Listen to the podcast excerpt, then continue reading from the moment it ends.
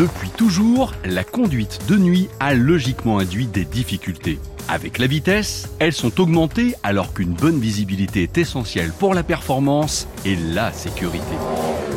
Au Mans, dès 1926, Lorraine Dietrich invente le phare anti-brouillard. Un avantage considérable au petit matin qui contribuera au triplé victorieux de la marque, aujourd'hui disparu.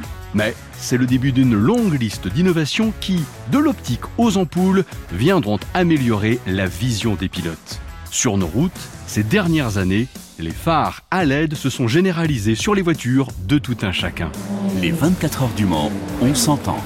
Les LED sont d'abord arrivés sur les feux de position ou de jour, comme le relate ce reportage de France 3 diffusé en février 2011. L'Europe rend désormais obligatoire les feux de jour pour les voitures neuves. Généralisés en Allemagne, ces nouveaux feux dessinent une ligne formée de LED, des diodes luminescentes qui n'éblouissent pas.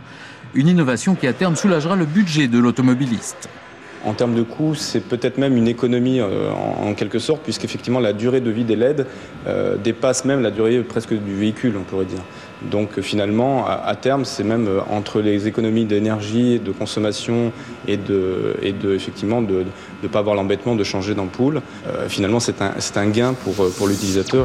En 2011, Audi, déjà multiple vainqueur des 24 heures, a été le premier constructeur à équiper ses prototypes de phares à LED au Mans.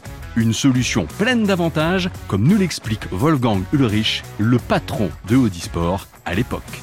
Tous les années, il y avait des discussions avec les pilotes que la illumination du circuit pourrait être améliorée. Premier point.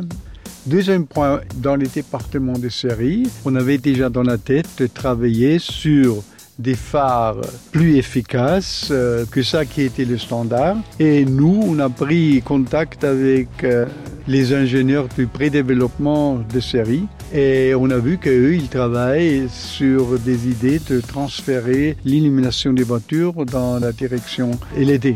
Et là, on avait les avantages d'une meilleure visibilité qui était immédiatement vue par les pilotes et c'était plus efficace de côté énergie et aussi plus durable. Et pour ça, c'était un win-win qu'on voulait utiliser. Benoît Tréluyer, pilote triple vainqueur des 24 heures sur Audi, a pu profiter de l'amélioration du haut phare à LED, puis laser, arrivé en 2014. Les phares LED, déjà, ça éclairait beaucoup mieux que les phares euh, traditionnels. Et après, les phares laser, on avait le gros avantage, mais on a pu l'avoir aussi avec les LED, c'est de, selon où on était sur le circuit, la vitesse, etc., vu que tout est géré électroniquement, de pouvoir anticiper quand on arrivait dans les virages et de programmer selon où on était sur le circuit. C'est-à-dire qu'on pouvait arriver dans certains virages et éclairer la corde au moment où on arrivait dans le virage au lieu d'éclairer en face. Vous voyez maintenant vous avez dans les voitures de série les phares adaptatifs, c'est sorti en fait des 24 heures du Mans. LED aujourd'hui, peut-être laser demain, le tout adaptatif. La piste du Mans dont une partie est restée une vraie route, est bien l'endroit idéal pour valider les ingrédients nécessaires à une excellente visibilité en course et au quotidien.